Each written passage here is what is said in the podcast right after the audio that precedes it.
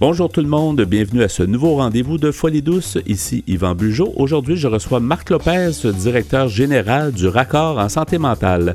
À l'espresso et à l'espresso allongé, Pierre Laporte amène son sujet, la dépression postpartum au masculin. Notre collaboratrice Catherine Stassin nous présente son sujet à elle, vivre avec l'agisme. Tout ça à Folie douce. Bienvenue chez nous.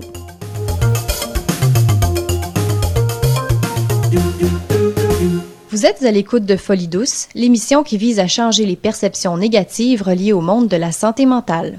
J'accueille maintenant mon invité, Marc Lopez. Bonjour Marc. Bonjour Yvan. Bienvenue à l'émission. Merci beaucoup pour l'invitation. Ben, ça nous fait plaisir. Tu es directeur, euh, du, euh, directeur général du Raccord en santé mentale, le réseau alternatif et communautaire des organismes en santé mentale de l'île de Montréal. On va le dire une fois au long. Oui. Mais bien connu sur la, sous le nom du raccord depuis des années d'ailleurs. Le raccord existe depuis longtemps. Oui, tout à fait. D'ailleurs, euh, ça se limite à raccord le, la, plupart du temps. C'est Ouais, comme ouais. ça qu'on nous nomme. C'est ça. Puis on est, on est, on est très, euh, on est très impliqué au niveau du raccord dans, dans, la, dans la, la société montréalaise, au niveau des organismes communautaires, spécialement au niveau de la santé mentale. Pourrais-tu quand même nous définir ce que c'est le raccord euh, en santé mentale? Ben, comme l'a dit, au fait, euh, le titre même, là, le, le réseau alternatif des organismes communautaires en santé mentale de l'île de Montréal, au fait, c'est un regroupement de tous les organismes.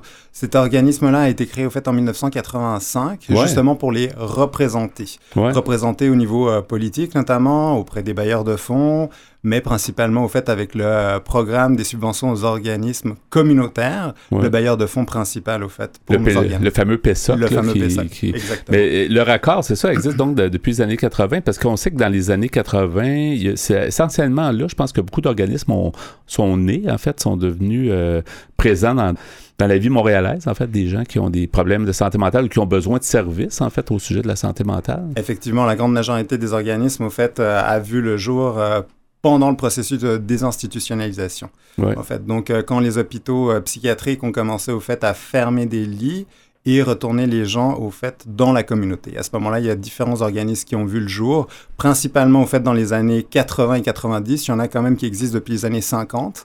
Euh, mais la grande majorité, au fait, se sont euh, constitués, ont été créés à la source par la communauté elle-même autour des années 80 et 90. Il y en a eu encore euh, pendant euh, la période des années 2000, mais le gros noyau, on va dire le 70% pratiquement, là, j'ai pas tous les euh, chiffres en tête, là, parce qu'on on regroupe quand même plus d'une centaine d'organismes sur l'île de Montréal, spécifiquement en santé mentale, euh, principalement financés euh, par euh, les subventions au fait gouvernementales Mhm. durant cette période-là. Ouais. Et, et qu'est-ce qui est le, qu'est-ce qui est l'intérêt ou c'est- pourquoi c'est important, disons, d'avoir un, un- un regroupement?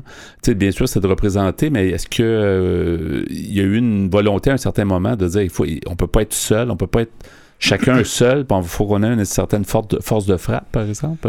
Ben effectivement, puis c'est tout l'objectif au fait euh, du mot réseau. L'objectif c'est vraiment de constituer euh, un noyau très solide de- d'organismes pour s'entraider et euh, se soutenir dans euh, l'accompagnement qui est offert au fait aux, aux personnes qui présentent des troubles de santé mentale, mais pas uniquement. On parle principalement au fait dans les organismes communautaires d'enjeux en santé mentale. On veut pas médicaliser trop le, le terme. Ouais. Donc c'est principalement des gens qui sont confrontés à une réalité en lien avec des enjeux en santé mentale qui sont au fait soutenus par ces organismes-là.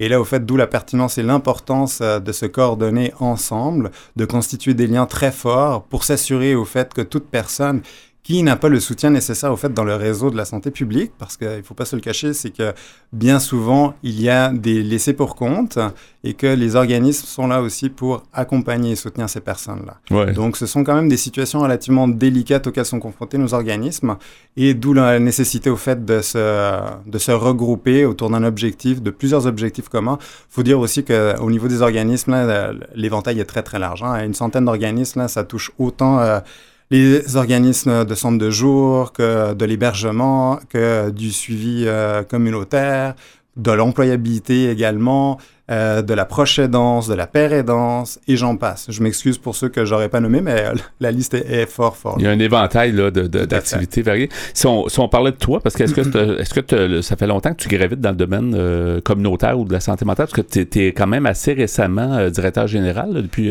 Oui. juillet 23, je pense. Oui, tout ça à fait. Depuis récent. juillet, donc c'est relativement récent. Par contre, effectivement, je suis dans le milieu communautaire, en santé mentale particulièrement, depuis maintenant plus de 15 ans. OK. J'ai d'abord commencé au fait euh, à l'Arrimage, qui est un organisme à but non lucratif en employabilité, donc qui accompagne des personnes bah, au fait, ayant eux des, euh, un trouble de santé sévère et persistant. Qui existe depuis longtemps, l'arrimage aussi, ça fait longtemps. tout à fait, depuis 1976, euh, en effet, tout à fait. Donc euh, j'ai travaillé là pendant 10 ans comme conseiller en emploi, en intégration. J'ai été au fait accolé, si je peux dire, au fait, à, l'OIH. Donc, j'ai travaillé de très près, au fait, avec les équipes euh, traitantes du milieu, que ce soit les, euh, les troubles psychotiques prolongés, que ce soit l'équipe PEP, euh, premier épisode psychotique, les mhm. troubles anxieux et de l'humeur, notamment. Donc, j'étais intégré à ces équipes-là. J'accompagnais des personnes pour les réintroduire sur le marché de l'emploi.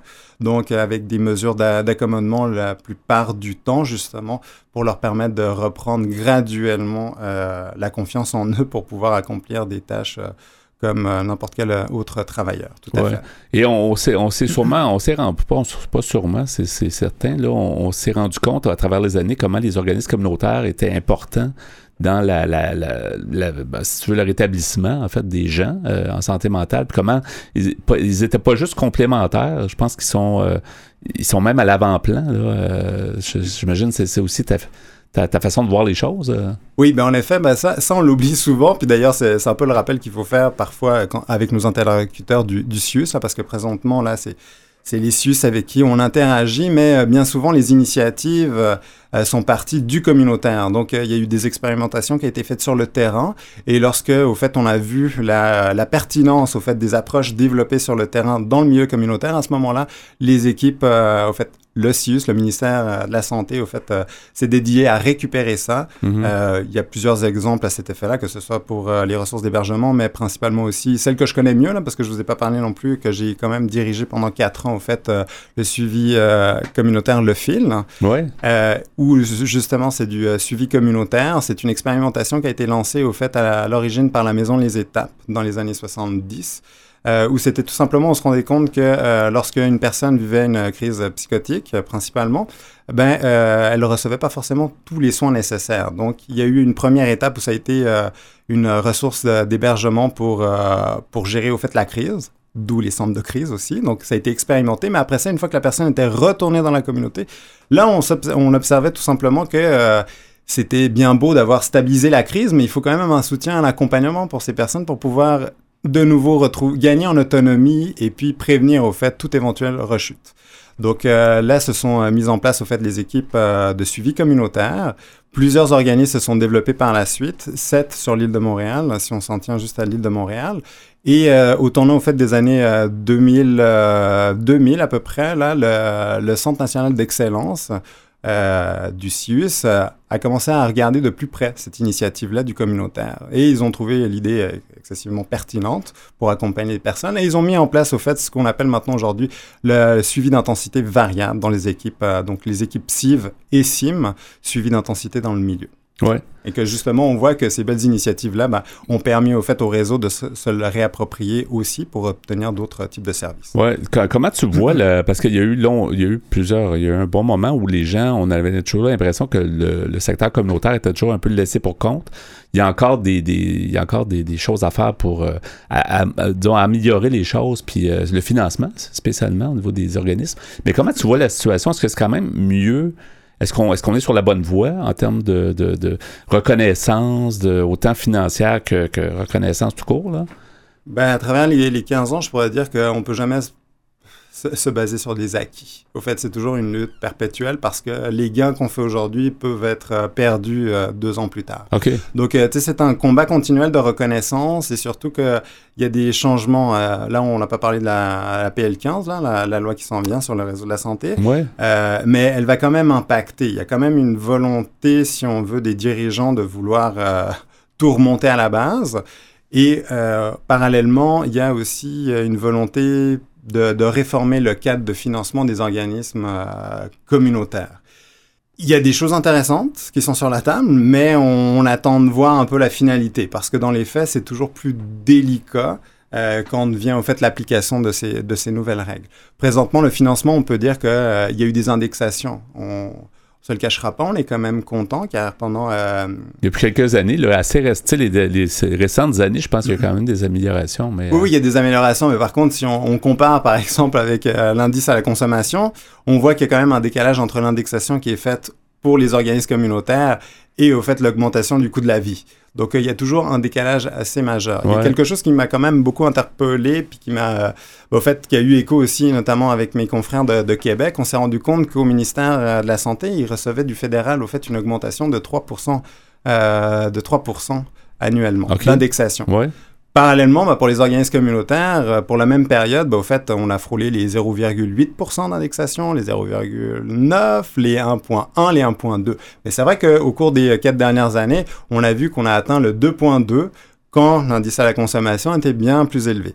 Là, ce qu'on se rend compte tout simplement, c'est que oui, il y a une amélioration parce qu'on est passé quand même de 0,8% à 2,2%. Puis dernièrement, cette année, on a reçu 3,7%. Euh, on peut se, on, on, féliciter. on est plus aligné avec la, oui, mais avec l'inflation, mais elle est quand même beaucoup plus élevée que 3,7. Donc pendant toute cette période-là, il y a quand même une une dégradation des conditions, euh, des conditions pour les organismes communautaires. Et même parce qu'il y a un appauvrissement. Mais le financement plancher même n'est pas atteint dans beaucoup, chez beaucoup d'organismes. Je pense, c'est toi qui peux nous le dire, mais je crois que c'est quand même. En fait, avec le, avec euh, le PSOC, le service régional, qui s'occupe au fait de coordonner un petit peu la, la redistribution euh, des, des, finances, au fait, essaie de travailler sur les, seuils planchers. Donc, on a établi que dépendamment au fait l'accompagnement et le soutien qu'offre un organisme, dépendamment d'une certaine typologie, je ne reviendrai pas dans les quatre techniques, là, je ne veux pas vous perdre non plus. Il y a des montants qui doivent être alloués pour ces organismes-là. Mais ils ne sont pas toujours respectés. Donc, il y a quand même 70% des organismes qui n'atteignent pas ce seuil plancher mhm. minimal que reconnaît au fait les, euh, les, pouvoirs publics. Il nous reste euh, à peu près deux minutes, Marc. Oh, ça passe très vite. Comme ça. mais qu'est-ce que tu peux nous dire comme euh, sais ce qui s'en vient pour le raccord? Ben, tu viens, ça fait pas si longtemps que tu es là, mais comment tu vois l'avenir, les prochaines années, puis sous, sous ta, ta, ta direction? Ben pour l'instant, je vous dirais qu'on est quand même dans une démarche de chantier. Là, la première année, on la considère davantage comme, euh, comme un chantier. Donc là, l'objectif premier, là, genre, il y a à peu près quatre axes dans, dans, cette, euh, dans ce chantier-là. Là. Le premier axe, le plus important, c'est celui de faire le lien avec la communauté. Donc effectivement, de regrouper le plus possible tous nos membres, de les amener à collaborer ensemble et du moins à se réseauter le plus possible. Parce que c'est à travers, au fait, nos relations qu'on va être capable de définir, au fait, de nouvelles ben, de nouveaux services pour des besoins qui évoluent constamment. Ensuite de ça, ben, il y a tout le travail de la représentation. Donc, effectivement, euh, euh, représenter les organismes au mieux, défendre leurs intérêts auprès des bailleurs de fonds notamment. Ensuite de ça, ben, effectivement, il y a, y a, le soutien plus spécifique. Là, on n'a pas eu l'occasion de parler, c'est dommage, mais on s'en allait vers la paupérisation quand même des organismes communautaires. Là, quand on sait quand même que euh, les loyers augmentent à une vitesse folle et que le salaire des travailleurs ne suivent pas, il y a quand même une une question importante à se poser. Il y a un appauvrissement, oui, façon. Donc, les hein. propres travailleurs n'arrivent même pas à subvenir à leurs besoins. Ils doivent aider des populations aussi vulnérables. Mhm. Donc là, il y a quand même des questions euh, et des enjeux. Puis ensuite, il y a tout un volet aussi sur la promotion et la déstigmatisation. Donc, euh, il y a eu un une exposition qui a été faite. D'ailleurs, euh, ma collègue Farah, que je salue, est venue faire une présentation il y a quelques temps en arrière concernant une, une, exposition avec Julien Cadena. le projet photographique. Il, reste quelques secondes. on, va, on va éventuellement y revenir, puis on te mhm. réinvitera. Mais comment on peut en savoir plus sur tout ce que vous faites au raccord. J'imagine on cherche le site web. Est-ce que c'est la porte d'entrée? Euh? Alors, le, site web, oui, ben là, euh, je vous dirais que euh, faites pas trop attention. Là, il faut qu'on le refasse. Il date de quelques années, mais manque de financement, on n'a pas pu s'investir Mais l'information est quand même là. L'information est là. Alors, c'est raccordsm.org. Sinon, vous pouvez toujours contacter, euh, nous contacter au 514-847-0787. Est-ce que tu peux répéter le téléphone? Oui, oui, évidemment, c'est très long. 514-847-0787. Euh, Merci beaucoup, euh, Marc Lopez, et puis bonne continuation. Bonne chance dans, tes nouvelles fonctions, relativement nouvelles. Alors, on va certainement avoir l'occasion de se reparler. Ben, merci beaucoup, merci. Yvon. Merci, à la prochaine. À la prochaine. Folie Douce est aussi présent sur Instagram. Cherchez Folie Douce Radio et venez nous voir. C'est maintenant le moment du segment Espresso. Alors bonjour Pierre. Salut Yvan. Aujourd'hui, ton sujet, la dépression postpartum au masculin. Oui, ça c'est quelque chose euh, que j'ai découvert. Euh, c'est quelque chose que j'ignorais au fond. On apprend toujours des choses finalement, en santé mentale particulièrement. Euh, oui, Ça évolue toujours. Hein. Oui, c'est vrai. Alors j'ai pris ça, c'est d'après un article que j'ai trouvé sur Internet. C'est sur le site moiparent.ca. Et c'est un article qui s'intitule D'homme à père la dépression postpartum au masculin. C'est écrit par un monsieur du nom de Charles Le Houlier, qui est sexologue et intervenant. Alors, euh, ce monsieur Houlier nous, nous dit Ne dit-on pas qu'il n'y a rien de plus beau que l'arrivée d'un enfant? C'est ce que la majorité d'entre nous croyons, et c'est bien vrai que la naissance apporte son lot de joie et de bonheur. Mais avec l'arrivée de bébés, certains changements environnementaux et intérieurs vont se produire. Cette nouvelle vie apporte des modifications dans notre routine, dans notre couple et même dans nos liens avec nos propres parents. Cependant, les plus grands changements sont souvent internes et difficiles à percevoir. La dépression post-partum, qu'on appelle aussi simplement DPP, pourrait découler de ces changements internes. Les nouveaux parents qui ont eu une prise en charge médicale durant toute la grossesse se retrouvent, une fois l'enfant au monde, laissés beaucoup plus à eux-mêmes, évidemment, tant que l'enfant n'est pas malade. Euh, de plus, les parents sont aussi délaissés par l'entourage qui porte son attention beaucoup plus au bébé. En moyenne, 13,4% des parents auraient une prévalence à faire des dépressions postnatales. Certaines ressources sont déjà en place pour soutenir la mère dans cette étape difficile. Cependant, il est plus rare d'entendre que le père puisse vivre un épisode de DPP. D'où l'importance de, tu sais, on le sait déjà, mais tu sais, la, grand-mère, le grand-père, l'autre grand-mère, tu sais, des fois, ça, aide beaucoup les parents de prendre une pause, un recul. Hein. autant, autant, le père que la mère de l'enfant. Oui. La dépression PP est reliée au trouble dépressif comme une spécificité de ce trouble. Ce serait la naissance de l'enfant qui déclencherait ce trouble dépressif spécifique. En soi, la DPP chez la mère se caractérise par une aggravation des symptômes dépressifs le soir, des difficultés d'endormissement, de l'instabilité émotionnelle, etc. Les symptômes de la dépression postpartum auxquels il faudrait apporter plus d'attention chez les nouveaux pères sont le retrait social, le surinvestissement professionnel, le déni de leurs émotions, la rigidité de leurs propos, la colère et l'impulsivité, les changements de la libido, les difficultés de concentration, de sommeil et de gestion du poids. Selon une étude, 4,8 des pères répondraient aux critères de troubles dépressifs pendant la grossesse, mais également pendant les trois mois suivant la naissance de l'enfant. On n'en parle pas tant que ça, finalement. Comme on disait tantôt, c'est un sujet qu'on n'a pas vraiment entendu parler ni l'un ni l'autre. C'est vrai, oui. Ce pourcentage de DPP chez les pères a tendance à augmenter durant les 12 mois suivant la naissance de l'enfant, passant de 4,8% à 23,8 de plus, si la mère reçoit un diagnostic de dépression postpartum, le pourcentage que le père euh, ressente lui aussi des symptômes de DPP dans les 12 premiers mois passe de 23,8% à 50% Quelles sont les causes de cette forme de dépression chez les nouveaux pères? Comme le père n'a pas porté l'enfant, l'attachement envers ce petit être peut venir plus lentement. L'homme doit passer par un processus d'adoption pour apprendre à l'aimer. Adoption entre guillemets, entre guillemets il va, il va s'en dire. Toutefois, c'est souvent lorsque l'enfant vient au monde que l'homme prend conscience de son rôle de père et qu'il doit aussi apprendre à ajuster sa réalité à celle de l'enfant tout en faisant le deuil partiel de son mode de vie passé. Pour mieux comprendre ce que les hommes vivent, un groupe de chercheurs a fait une étude qualitative sur les nouveaux pères qui mentionnaient avoir des symptômes de DPP. En recueillant les témoignages des nouveaux pères, ils ont remarqué que six thèmes revenaient régulièrement. Voici les sujets les plus souvent mentionnés. Premièrement, le besoin d'éducation sur la dépression postpartum et encore plus sur celle vécue par les hommes. Les participants mentionnent qu'ils ne savaient pas que les hommes pouvaient vivre cela et qu'ils auraient aimé avoir de l'information à ce sujet. Deuxièmement, le besoin d'adhérer au, stéréotype masculin traditionnel. Dans la société traditionnelle, l'homme est souvent encouragé à ne pas parler de ce qu'il ressent et à endurer quand il vit des moments difficiles.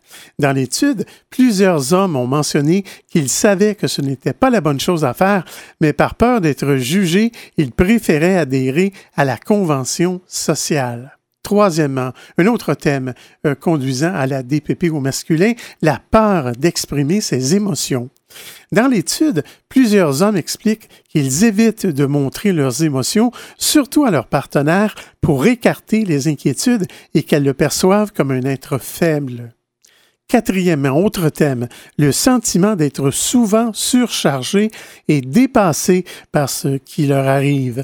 Plusieurs hommes se sentent souvent seuls et isolés de la structure périnatale parce que le système médical met beaucoup plus l'accent sur la mère et le nouveau-né.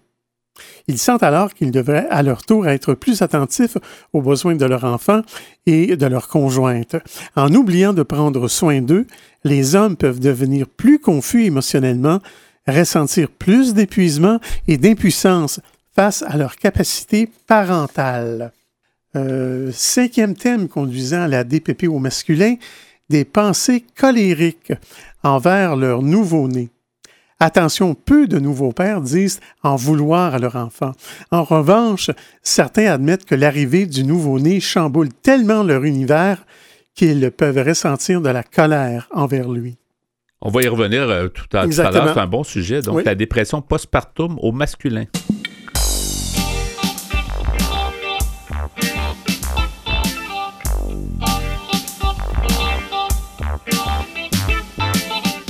À venir dans l'émission, notre collaboratrice Catherine Stassin présente son sujet de chronique Vivre avec l'agisme. À l'espresso allongé, Pierre Laporte poursuit avec la dépression postpartum au masculin. Vous voulez échanger avec nous, vous désirez participer à l'émission? Notre site web est antenne au singulier.qc.ca. Utilisateur des réseaux sociaux, cherchez Folie Douce Radio pour nous trouver. Vous écoutez actuellement Folie Douce, pionnier en santé mentale depuis 1991. Folie Douce, une communauté, une radio.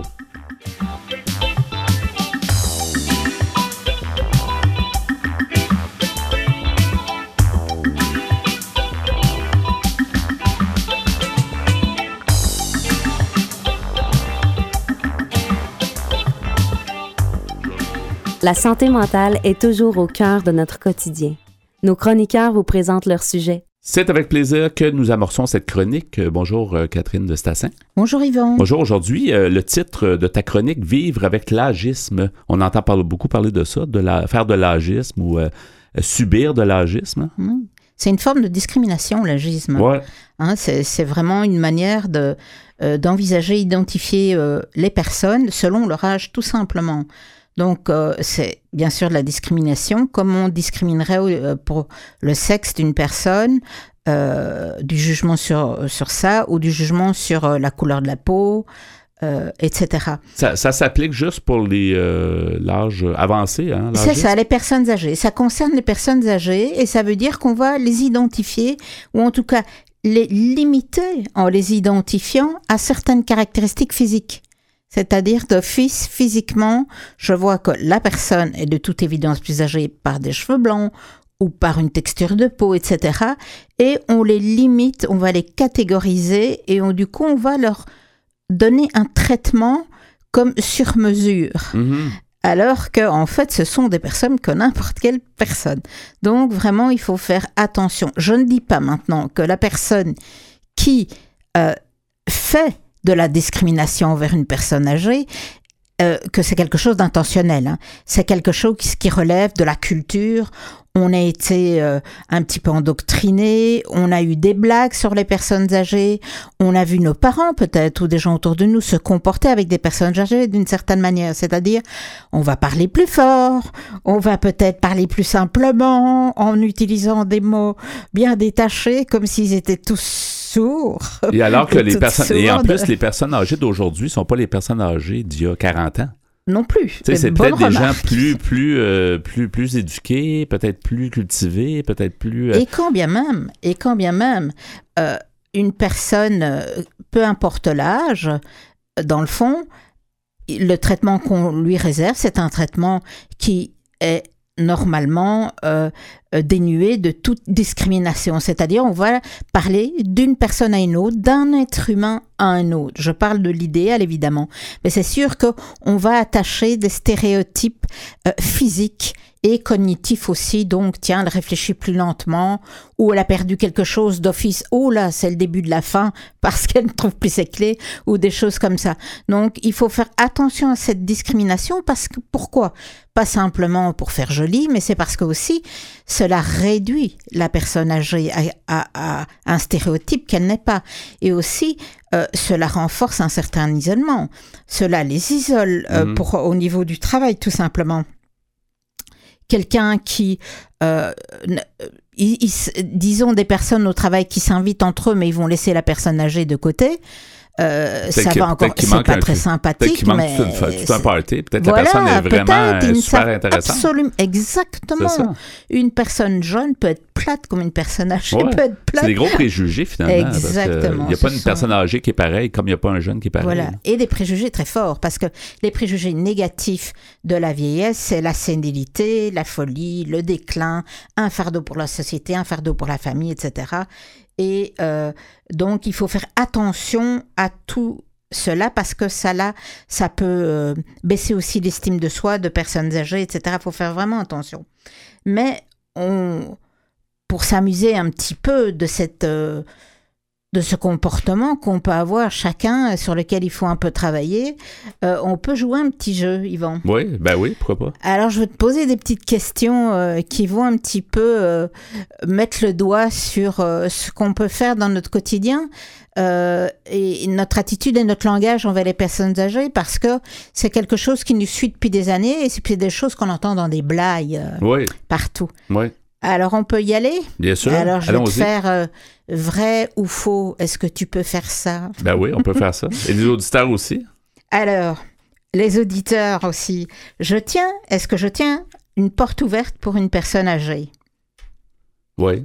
Ben oui, euh, comme pour n'importe quelle personne, si on est galant. Et, euh, Alors là, c'est intéressant ce que tu dis parce que si je le fais pour une personne jeune, je peux le faire pour une personne âgée. Ouais.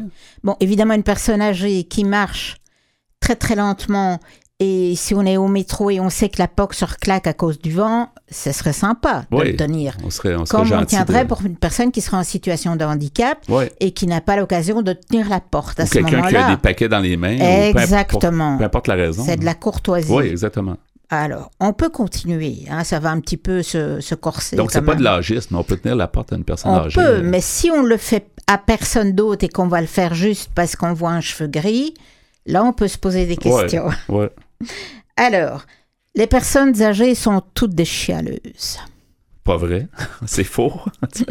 Alors, tu en connais beaucoup- qui ne sont pas connais- chialeuses? j'en connais beaucoup de jeunes qui chialent beaucoup aussi. Ah bon Puis euh, je, je vais pas faire du. Je vais pas faire des. Il y a certaines, euh, certains peuples aussi qui chialent plus que d'autres. Alors. euh, Oui, Hein? on en connaît tous. On en connaît tous, on on donnera pas de nom.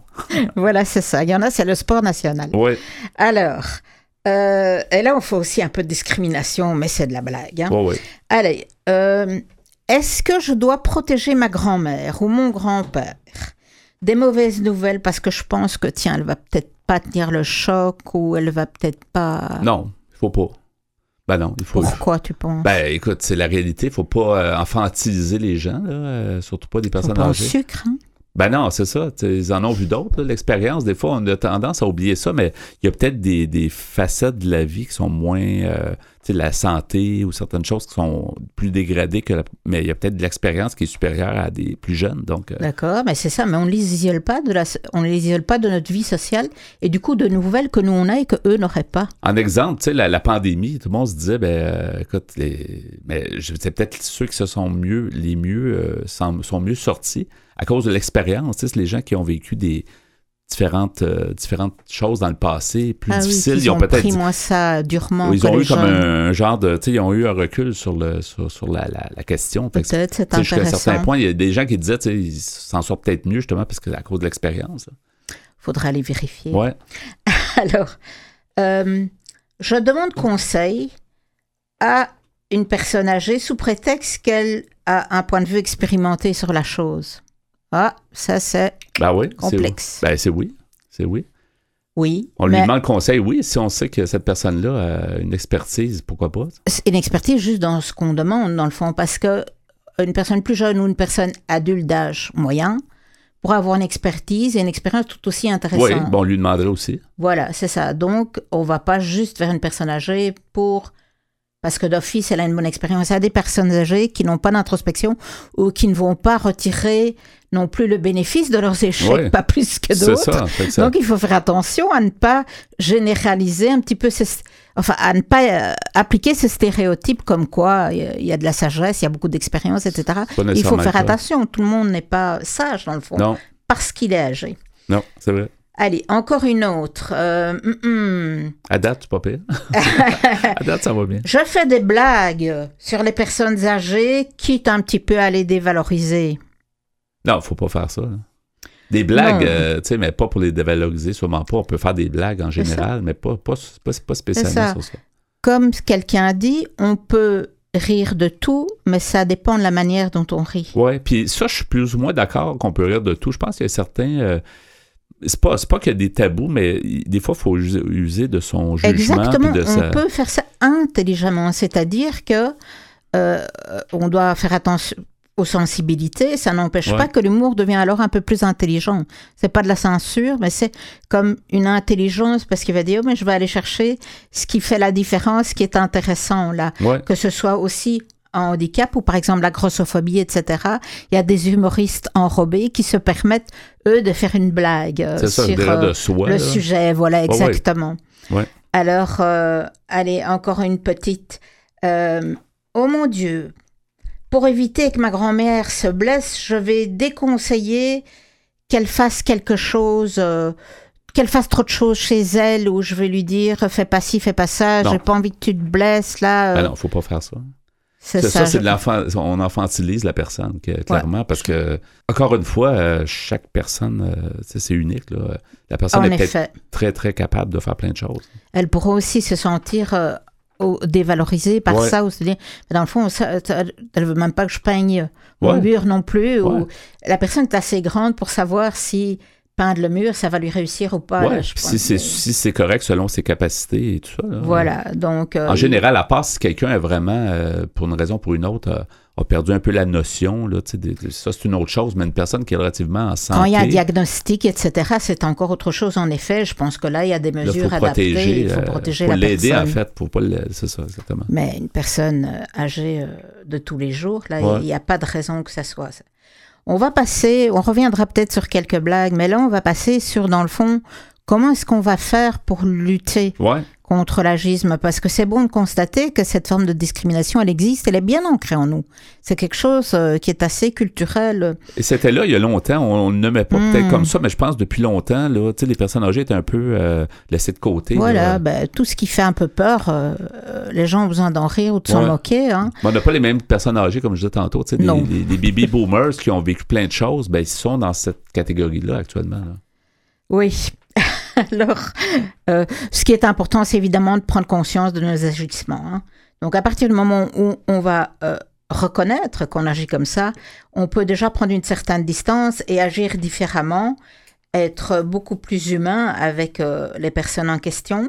Ouais. On pourra s'assurer, s'assurer chacun à notre niveau de à toutes les sphères de société, euh, au travail, au niveau social, que les personnes âgées soient présentes. Pourquoi il n'y a que des jeunes, des adultes, etc. On peut aller chercher des personnes âgées qui s'intéresseraient de participer. On veut plus de personnes âgées à la télévision, en tout cas moi, Ouais, j'en veux plus ouais. à la radio, Ouais. j'en veux plus dans les films, parce que autant qu'il y en a dans nos sociétés, dans le fond. Et euh, donc, ça, chacun s'a- s'assurer de ça à notre niveau. Et puis, euh, euh, ce qu'on remarque aussi, c'est que dans le temps, on vivait beaucoup plus en, en grande fratrie, fratrie pardon, avec les, les générations précédentes, etc. Maintenant, c'est plus le cas. On est isolé, donc les jeunes sont plus habitués à fréquenter des personnes âgées. Et même les adultes, on les voit une fois par semaine ou on les voit une fois par mois, au Ouais. moins pour certains. Ouais. Donc quand on vient, on les traite un peu peut-être en sucre, etc. Et c'est pas l'idéal parce que c'est alors c'est pas leur vie à ces personnes. En vivant euh. proche, c'est ça, ça, ça, ça- c'est probablement ça fait tomber des, des, des barrières. Bon, ça- idéalement, essayer de réintégrer ça dans nos sociétés, favoriser ces échanges intergénérationnels, même si c'est pas notre propre famille, parler au- à ces personnes. Peut-être qu'on n'aura pas le choix avec le- la hausse des prix des logements et des maisons. Peut-être qu'on n'aura pas le choix d'avoir des de multigénérations. revenir à ce modèle, Peut-être, peut-être. Oui, peut-être. oui, oui, oui. Et j'ai déjà entendu parler d'un programme euh, qui veut que les personnes âgées euh, accueillent des étudiants chez elles. Oui, oui, c'est vrai, j'ai entendu ça. Alors, euh, pourquoi pas? C'est très bien, c'est bien pour les deux, en fait. Ça leur donne. Voilà, je crois que ça, ça, peut être très chouette pour les deux, en effet. Alors, la conclusion de ce sujet, dans le fond, c'est que cette route, elle est quand même assez longue pour lutter contre cette discrimination, parce que selon l'étude de deux psychologues de Harvard, c'est une discrimination qui est très persistante comparée à celle qui est relative aux ethnies, à couleur de peau ou au sexe. Donc, mhm. vraiment, l'agisme, euh, c'est du travail. Oui, on va mettre des références sur notre site web, comme d'habitude, euh, sur antenne.qc.ca pour ta chronique sur l'agisme. Merci, Catherine Stassin. Merci, Yvon. Au revoir. Au revoir. Vous êtes branché sur Folie douce. Soyez au courant des multiples thèmes de la santé émotionnelle. De retour au micro à Folie douce, alors avec euh, l'espresso allongé, le sujet que tu as débuté plus tôt dans l'émission, la dépression postpartum au masculin, hein, comme on disait euh, tantôt, Pierre, euh, c'est un sujet qu'on n'a pas beaucoup entendu parler. On ne pense, pense, pas souvent au père dans, ce cas-là, mais dans, ce dans, le cas de ton sujet, il est question de ça. Oui, moi, c'est la première, c'est la première fois, en tout cas, que j'entends l'expression, même la, la, dépression postpartum au masculin.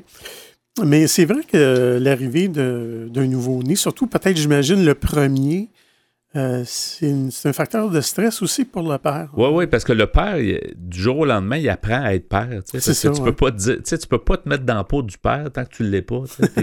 quand tu le deviens, ben, il y a plein d'affaires à apprendre. C'est sûr que, que c'est la mère qui, euh, qui a la, plus grande responsabilité puis qui doit porter l'enfant toutes ces longues semaines-là. Mais, mais tant, que l'enfant est dans le ventre de la mère, disons que c'est comme un, un, peu irréel puis c'est un peu sous contrôle, tu sais, jusqu'à un certain point, mais la vraie, la, vraie, la vraie game, si on veut, commence quand, quand ils naissent. Oui, oui. C'est pas, toujours évident pour certains pères, sûrement. Alors, c'est un article, comme je, disais tantôt, euh, que j'ai trouvé sur Internet, euh, qui porte le titre de D'homme à père la dépression postpartum au masculin. C'est écrit par un monsieur du nom de Charles Le Houlier, qui est sexologue et intervenant. Alors, j'étais rendu à, parler euh, des thèmes qui conduisent à la dépression postpartum ou qu'on appelle tout simplement la DPP.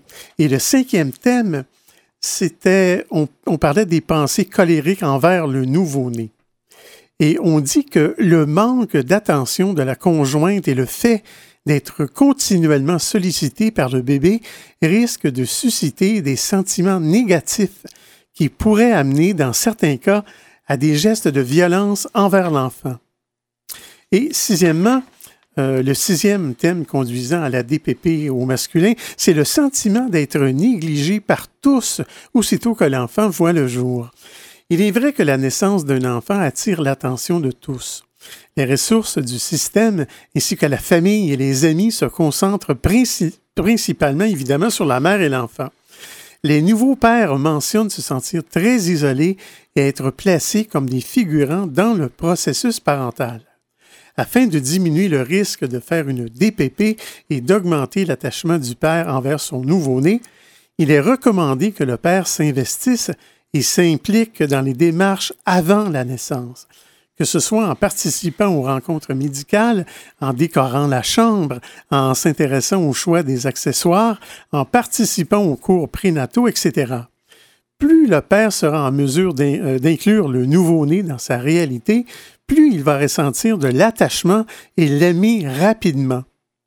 De plus, il est recommandé de parler de sa réalité de futur père et de nouveau père avec son entourage bienveillant ou avec un professionnel de la santé. Prendre des pauses pour soi, faire de l'exercice physique et retrouver ses passions pour de courts moments sont aussi très bénéfiques. Une bonne hygiène de vie dans cette période où la fatigue peut rapidement se faire sentir est essentielle. En conclusion, nous dit M. Le Houlier, finalement, si la tristesse vous envahit, si des émotions négatives prennent le dessus euh, de nos pensées, si le sentiment de s'enfoncer ou de ne plus être capable de s'y retrouver se présente, il est capital de consulter sans tarder. Un professionnel pourra vous aider à revoir rapidement la lumière et retrouver la joie dans cette nouvelle étape de la vie. Et comme tu disais tantôt, en fait, de se reposer, tout ça, puis de prendre soin de soi, ça vient de là aussi. Si quelqu'un est fatigué, il voit la, vie plus sombre que qu'est-ce qu'elle est en réalité. Je veux dire, mm-hmm. un enfant, c'est beaucoup d'occupation, mais c'est pas tout négatif, au contraire, puis c'est pas tout positif non plus. Mais des fois, c'est la perception. Puis moi, je dirais, les, gens qui manquent de sommeil, ben, essayez d'avoir de l'aide de quelqu'un qui peut vous donner un, break, comme on dit. Ça, ça fait une grosse différence pour les gens. Il y en a qui vont dire que c'est pas toujours si facile que ça de trouver de l'aide parce non, non, c'est sûr. les grands-parents, ben, ils habitent ailleurs. Puis il y en a qui n'ont pas leur, y plus leur le frère, c'est ça. le frère ou la sœur, ben, ils habitent dans une autre ville eux aussi. C'est pas toujours toujours facile pour tout le monde, en tout cas. Et, c'est sûr qu'un enfant, si c'est juste un enfant, mais des fois, il faut penser aussi que des fois, il peut avoir plusieurs enfants déjà, puis il y a un autre nouveau-né qui arrive. Fait que là, ça, ça ajoute au, euh, à la fatigue, puis tout ça. Fait que, tu sais, c'est pas évident, mais euh, en étant préparé, comme tu le dis, les, même les euh, ce que tu nous as lu, dans le fond, ça éveille les gens peut-être à réfléchir et à se préparer à ça, parce qu'on ne peut pas jamais se préparer si on ne l'a pas vécu, mais au moins en sachant que ça peut arriver. Moi, j'imagine que c'est toujours plus difficile pour le premier enfant, j'imagine en tout cas.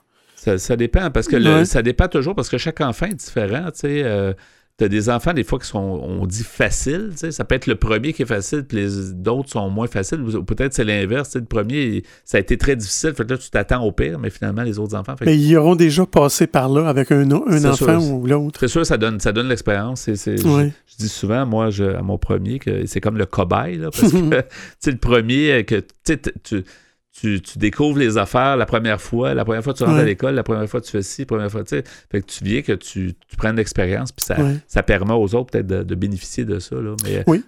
Puis il y a les parents aussi qui peuvent bénéficier de l'aide à domicile. Moi, euh, euh, ma sœur a déjà passé par là, sans trop aller dans les détails, mais elle a déjà eu ce problème, ce problème-là de postpartum. Et c'était, c'était ses premiers enfants parce que c'était des jumeaux. Et elle a eu de l'aide à domicile. Il y en a de l'aide, c'est sûr que soit par le CLSC, etc. Peux-tu rappeler, Pierre, le, le, nom du, de l'article pour les gens? Évidemment, on va mettre la référence sur le site web, sur notre site web. Oui, alors l'article s'appelle D'homme à père la dépression postpartum au masculin. Et c'est écrit par un monsieur, un monsieur du nom de Charles Le Houlier, qui est sexologue et intervenant. C'est sur le site moiparent.ca. On va mettre le, lien sur notre site web antenne.qc.ca dans la section mentionnée à Folie douce sous ta chronique, donc la dépression euh, postpartum au masculin. C'est intéressant, c'est bien d'y réfléchir, c'est la première fois qu'on parle de ça ici. Mm-hmm c'est quelque chose qu'on a souvent parlé au niveau des femmes, des mères, mais euh, le baby blues, qu'on disait, là, mais c'est le, postpartum se peut se vivre aussi au, niveau des pères. Merci beaucoup, Pierre, pour, euh, pour le sujet. Ben, bienvenue. Vous aimeriez réentendre nos émissions, entrevues et chroniques via YouTube? Pas de problème. Pour y accéder, visitez notre site web antenne.qc.ca antenne.qc.ca. Quelques instants avant de conclure ce rendez-vous de Folie douce. Alors, merci beaucoup, Pierre, pour ton travail en régie encore une fois cette semaine. Ben, bienvenue, mon cher. Merci aussi pour tes blocs espresso. Tu nous as parlé de dépression postpartum au masculin. On sait que ça existe. On sait que ça existe maintenant, On va s'informer encore sur le sujet, c'est très important. Merci beaucoup à notre invité en début d'émission, Marc Lopez, directeur général du Raccord en santé mentale. Notre collaboratrice était aussi des nôtres. Catherine Stassin nous a emmené son sujet Vivre avec l'agisme. C'était donc Folie douce cette semaine. C'est Yvan Bugeaud à l'animation. Bonne semaine à tous et à la prochaine. Au revoir.